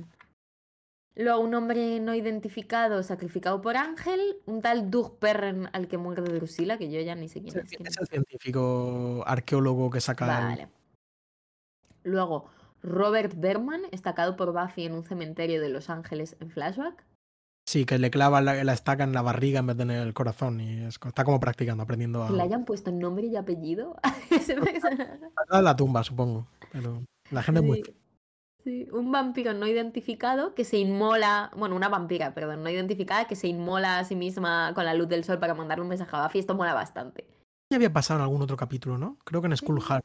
Puede ser. Es muy chulo. Eh, luego un vampiro estacado por Kendra. Y Kendra, pobrecita, que le corta el cuello a Drusilla en un instante después de haberla dejado absolutamente defenseless. Esto me da mucha pena. Sí, la verdad que sí. Y eh, después de como de hipnotizarla, que es también como mata el máster a Buffy en la primera, al final de la primera temporada. Es verdad. Y luego hay una, bueno, la segunda Death Count del segundo capítulo, que es menos. Son dos vampiros a los que estaca Buffy, un vampiro al que Buffy decapita con una espada y Ángel eh, apuñalado, bueno, Ángel barra Liam, eh, apuñalado con una espada y enviado a la dimensión de Akazla, que es esta especie de agujero negro demónico, eh, por Buffy. Muchos muertos, como manda un capítulo final. Mm, ahora, si quieres, vamos a comentar, pues tenemos, pedimos a los oyentes que nos mandaseis los tops. Y para hacer como también un, ayudarnos a hacer un recap de, de la temporada. Y bueno, hemos tenido tres intervenciones, os damos las gracias. Por orden, por orden de aparición. El primero es eh, de Jacob Dunsange, o Dunsani, no sé, eh, arro- arroba Alfredo Viol, que dice, bueno, hola, felicidades por el podcast, mi, top 3 personal a día de hoy de esta magnífica temporada. En el número 3, Lie to Me, miénteme. Que hablamos de él, es este capítulo en el que los... En el que hay como unos góticos que quieren ser vampiros y negocian con Spike y el chico tiene un, un tumor cerebral, ¿no? El segundo, Becoming Part 2, que recordamos porque lo hemos, hemos hablado de él hoy, estamos hablando de él constantemente. Y en el primer puesto, School Hard, que es, eh, bueno, pues el capítulo en el que aparece Spike y Drusilla por primera vez y llegan como al, al instituto, ¿no? Plan, hacen como un ataque al instituto en la noche, en la tarde de los padres, de la reunión de padres. Y luego dice de menciones honoríficas, Halloween, I Only Have Eyes for You y Passion. Dice, hoy se han quedado fuera, pero otro día podrían entrar. Los tres son, ¿no? Estos tres ya hacen un top perfectamente válido, sí. por ejemplo. Ah, son, pues, bueno, hay capítulos. Para mí, el peor. eh, En plan, no quiero tampoco. No, igual parece que estoy atacando, creo que es un top, evidentemente, muy, muy digno y está muy bien. Para mí, el peor de estos sería este último capítulo. Creo que. Pero bueno, se puede entender porque es fuerte, Hmm. ¿no? Y, y lo que a nosotros igual no nos ha llegado de esa forma, pues a otra persona eh, sí. Y, y vamos, no me parece ninguno de los que yo diría, entre comillas, malos de la temporada, que tampoco sé ahora mismo cuáles son Hmm. pero hay capítulos claramente peores. Luego, nuestro amigo Luis, eh, arroba viradoceu en Twitter, que es amigo nuestro, en plan personal, sobre todo de, bueno, por, le, le tengo mucho aprecio, pero es más amigo de Noah, evidentemente. Eh, dice que Ted, Halloween y Passion. Dice, me resultaría sencillo hacer otro top que me tuviera el mismo sentido. Creo que en esto estamos todos de acuerdo. Este top es un poco es complicado, ¿no? Y bueno, Ted, hemos hablado que es el capítulo este de el padre, el, el, novio cyborg de Joyce. Sí. Halloween, pues el capítulo de Halloween en el que se convierte en sus disfraces. Y Passion es. ¿Passion cuál era? En el que muere la señorita Calendar. El que muere la señorita Calendar, cierto. No, el que muere la señorita Calendar es Surprise. Creo. No. No, no. Vale, es en el que mueres, perdona, me, he rayado. Sí, Surprise. perdona, sí, sí, es al revés. Surprise, es el. Sí. Surprise es el de, el de follar. Surprise va con Innocence, exacto. Surprise es el de follar. En Innocence es en el que muere el tío de la señorita Calendar y en Pasión muere la señorita Calendar. Seguramente. Mm. Y por último, Tacoma Brew, también viejo conocido de, de este podcast. En plan, creo que ya lo hemos hablado alguna vez de, de Tacoma Brew. Dice, en el número uno, este además nos da un, contexto que me gusta. Hard. Número uno, Hard, porque presenta a Spike y Drusilla. Muy, importante. Mm. Importantísimo. Segundo capítulo, Innocence, porque en su momento me sorprendió mucho. Realmente sorprendente. Creo que es algo que en nuestro caso, no sé si tú lo habrás puesto, pero en nuestro caso, pues esta sorpresa se ha atenuado y, por ejemplo, yo en mi top pues no lo he metido por igual por esto, pero es verdad que me impactó mucho cuando, cuando vi el capítulo por primera vez. Sí. Y en tercer puesto, eh, medalla de bronce, Go Fish. Dice, simplemente es uno de esos monstruos episódicos que se me quedó grabado en la memoria hasta la primera vez. Muy buen top también. Absolutamente, sí. Los tres tops, bueno, top 3 de, de tops 3. Muy. Sin orden. Eh, bueno, pues los tres creo que están muy bien, evidentemente. Hay muchos capítulos muy buenos en esta temporada. Hemos dicho que es. Yo diría que es una de las temporadas que más gustan a la gente de todas las de, de todas las de Buffy.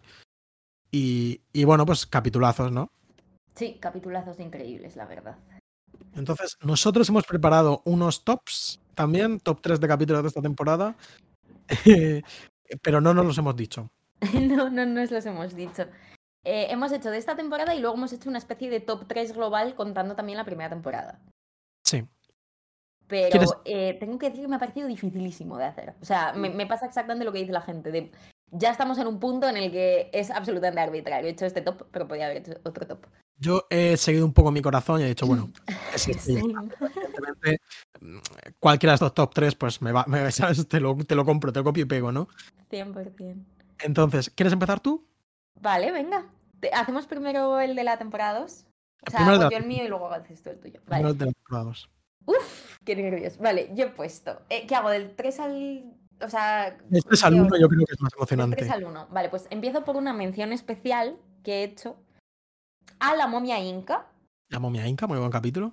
Porque es un capítulo que no entraría en mi top mental y que si me preguntas por mis capítulos de Buffy probablemente no mencione, pero tiene como un tipo de belleza extraña y particular que creo que merece ser recordado en, este top de la temporada. Estoy contigo. Esa sería mi, número 4, por así decirlo, mi, mención especial. Y luego, en el top 3, eh, que esto ya es un poco... Bueno. En el número 3, Passion, el capítulo en el que muere la señorita Calendar, también por esa especie de importancia a nivel como narrativo de la serie globalmente, como un capítulo muy bien dirigido, un capítulo que Marcelo y yo tuvimos nuestras discrepancias a la hora de hablar de él, pero que a mí me parecía que, que conseguía una serie de cosas de forma muy, muy virtuosa, por así decirlo.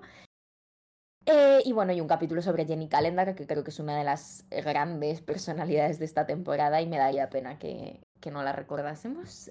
Luego, en... Aunque, aunque, a mí es verdad que no me gustó tanto como a ti, creo que es, tienes razón y es como indudablemente es el capítulo más importante. Es la, el, el, eh, el, logro más grande de, de Buffy Cazavampiros esta temporada, es ese capítulo. Exactamente. respect. Entonces, respect en el número 3. Luego, en el número 2, Marcelo me dijo que era legal eh, que mencionásemos varios coincidentes, eh, como Que, que, compartiésemos.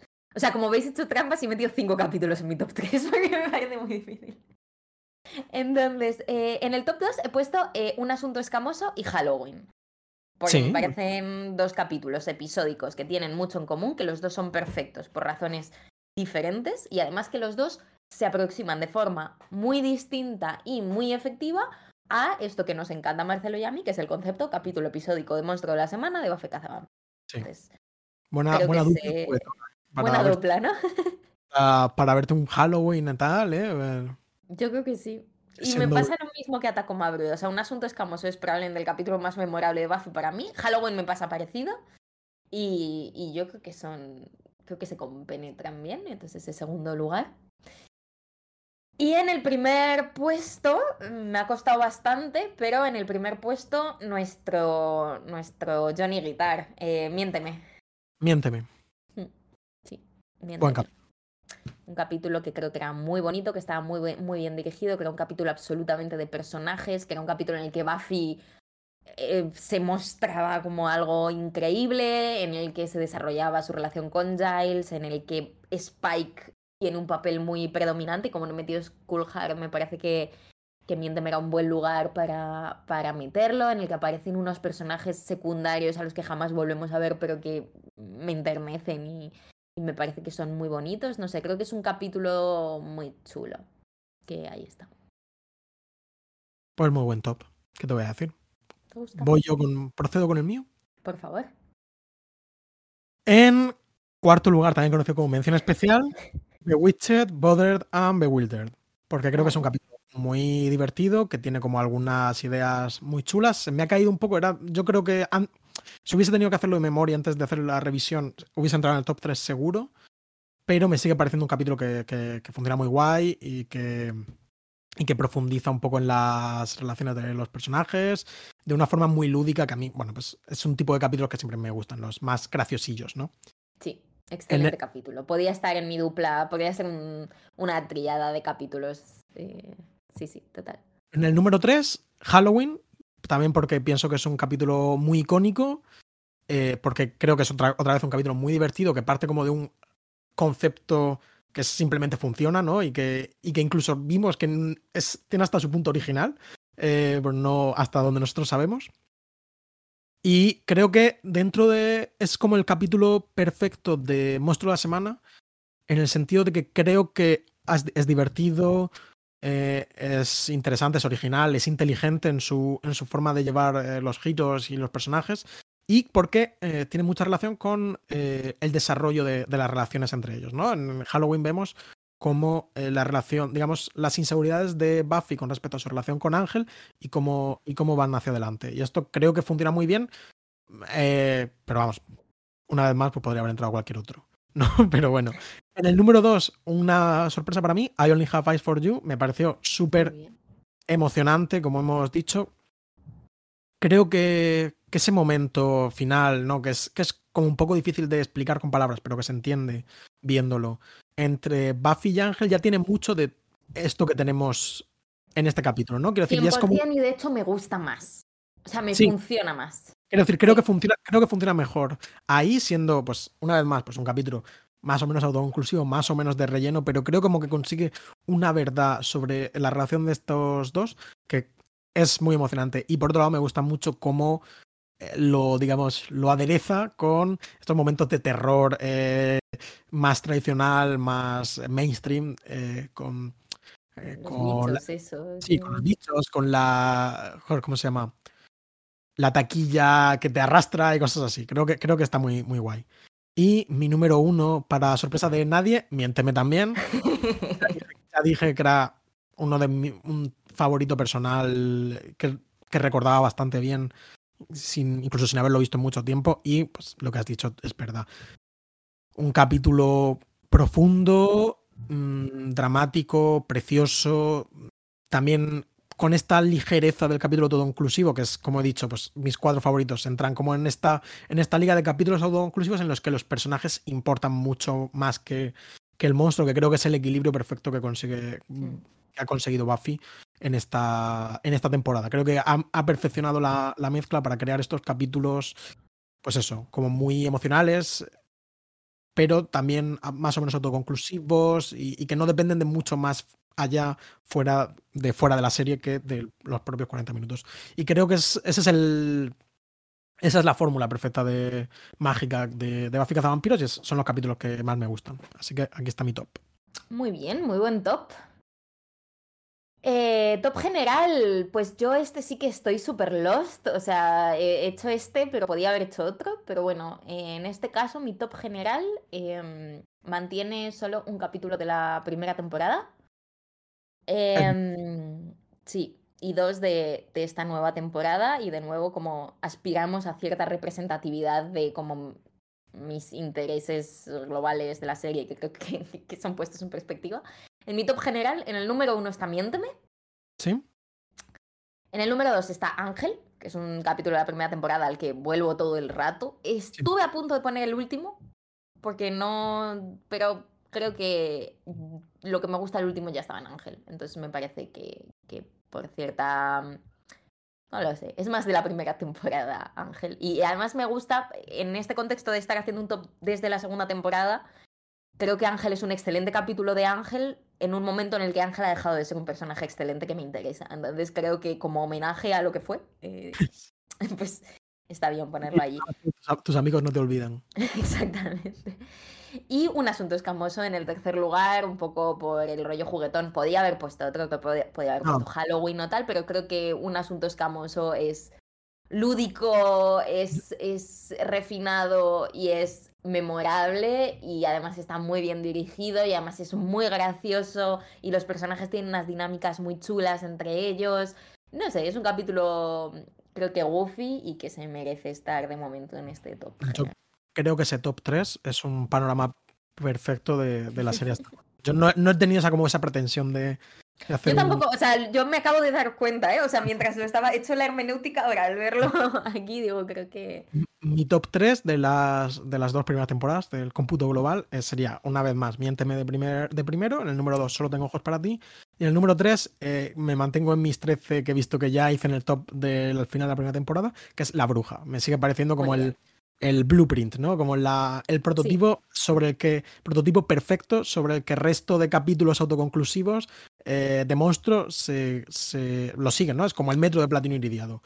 Estoy muy de acuerdo, estoy muy de acuerdo contigo. Yo he ido como a la, al, a la upgrade del mismo como punto de partida, pero estoy de acuerdo contigo en que no habría Halloween sin la bruja, no habría Bewitched eh, Border Wilder sin la bruja. Y probablemente, bueno, no sé si habría un asunto escamoso sin la bruja. También me he ido como justo al capítulo más profano en el que los malos son científicos rusos, ¿no? Ah. Y quería hacer una mención especial, porque no lo olvidamos, a Yo Robot to Jane, que sigue siendo un capítulo en el que pienso bastante y me sigue gustando. Me ha costado sacarlo del top. Eh... porque le tenemos mucho cariño a ese capítulo. Sí. Una serie que está muy bien. Oye, me... no me esperaba que. Bueno, sí, o sea, tampoco lo he pensado mucho porque he hecho el top dos minutos antes de empezar a grabar, pero pero que me, me agrada que coincidamos en, en, el número uno de nuestro top, que por si no lo mm, hemos dado a entender suficientemente, eh, no lo conocíamos. O sea, cada uno ha hecho su top por separado y se ha mantenido velado hasta ahora. Sí, pero cualquiera que escucha este podcast, pues siente que nuestros pareceres con frecuencia van de la mano, ¿no? Aunque últimamente estamos teniendo un de debate, ¿eh? Un poquito, está bien, hay que, hay que discutir un poco a estas, a estas. Como estas, ya para la, para la sexta temporada nos estamos mandando cartas bomba.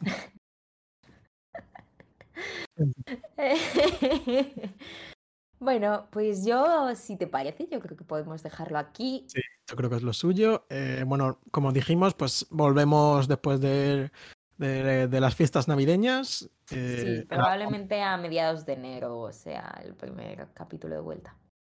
Ya avisaremos, por supuesto. Muchísimas ganas. No sé, yo tengo muchísimas ganas de esta temporada, que es en mis recuerdos la, que, la más disfrutona.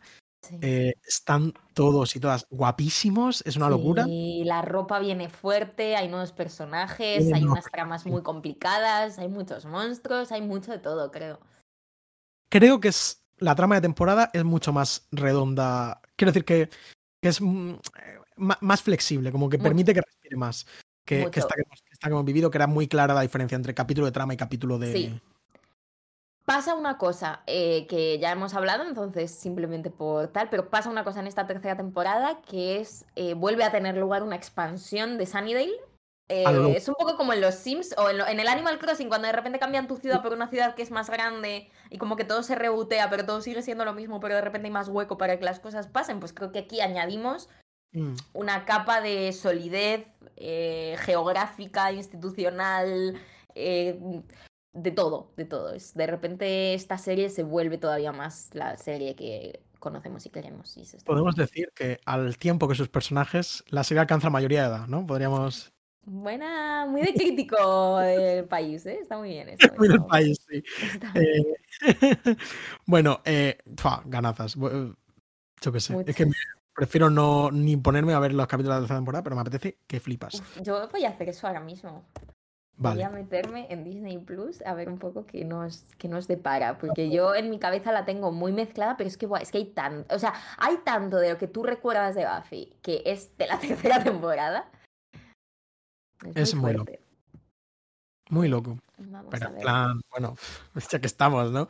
Pero joder, Anne, capitulazo. Anne, primer capítulo de la tercera temporada, os vais a cagar encima, es increíble. El de Deadman's Party es uno de estos capítulos episódicos que recuerdas también forever en mi cabeza. Faith, Hope and Trick. Eh, Faith, eh, Beauty and the Beasts, este no me acuerdo mucho. Pero, joder, eh, Homecoming todavía tal, pero Van Candy es Van Candy es muy fuerte. Buf, es muy fuerte. Van Candy es el Halloween de, de la tercera temporada. Es muy loco. Lovers Walk. Eh, sí, Revelation no me acuerdo muy bien. Lovers Walk. Eh, Buff, Buff, ese está muy bien. The Wish está muy bien. Amens, capítulo de Navidad, además. Gingerbread está. No me acuerdo. Tengo, muchas ganas de ver. Este es un, un rollo juicios de Salem. Helpless está muy bien también. De Cepo es uno de los capítulos más míticos oh, también de. Este mi top 3 de esta temporada. Bad Girls buenísimo. Consequences. Todos, son muy buenos. Wow, ¿eh? Doppelgangland es, el es otro de los capítulos. O sea, es, es muy fuerte. Pero ¿cómo es todo? Yo, fíjate, no, no localizaba a todos aquí. Enemies, increíble. Earshot, increíble. Y luego ya de eh, uno de los más emocionantes. Y luego una final de temporada en dos partes eh, brutal. Graduation Day Part 1 y Part 2. Bueno, no hay ni un capítulo malo, yo creo, en esta temporada. O sea, lo hablaremos, pero. Habrá alguno, ¿no? Pero no hay ninguno que digas, joder, vaya puta basura de capítulo, ah, viendo el nombre, ¿no? Es muy fuerte, es muy fuerte, chicos. Se viene. ¿Qué vale? la semana que viene. Joder, si no tuviese, es que encima mi enero va a ser un absoluto caos destructivo que es que siento que me va a venir muy bien no tener algo en la agenda más. No, Pero, no. Buah, buah, buah, ninguna gana. Y luego no hemos decidido si vamos a hacer algún capítulo de entre seasons. Eh, tenemos el tema de, de Bruce of Green un poco a media. Mm, ya. No podemos, lo sé. podemos ponernos con eso, podemos intentar pensar alguna otra cosa. Bueno, si surge. Bueno, os, avisaremos, estad atentis a las redes y al Substack que os informaremos de lo que suceda, porque creo que estaría guay hacer esta cosa de el capítulo intermedio que hacemos para ver cualquier cosa que me aleje de esta tercera temporada me, me daña. Así que nada, pues muchísimas gracias por haber estado con nosotros alrededor de una hora cuarenta. Sí. Eh, nada, dos capítulos, lo podéis escuchar en dos veces. Después de la piratería lo paráis y seguís. Bueno, mal, mal lugar en el dar instrucciones sobre la escucha. Yo creo que la gente sabe que lo puede escuchar más de, más de una vez, así que esperemos que esta sabiduría esté con vosotros. Así es. Hasta luego. Chao Marcelo, feliz Navidad a todos, felices fiestas. feliz año nuevo. Sí, feliz año nuevo. Adiós. Chao. Solo recuerdo aquella noche en que Lorena disfruto del carnaval. Éramos gente sin cojones que tenía las naranjas sin parar. Ahí viene Marta como un llanto de y ahora vengo a pagar. Y ya no sabes que amando, sabes que no, no, no, no, no ligarás. Toda la semana esperando a que sea viernes. Para terminar vomitando en un alza a Madrid. Buffy contra los vampiros es un podcast de Marcelo García y Noa Benalal.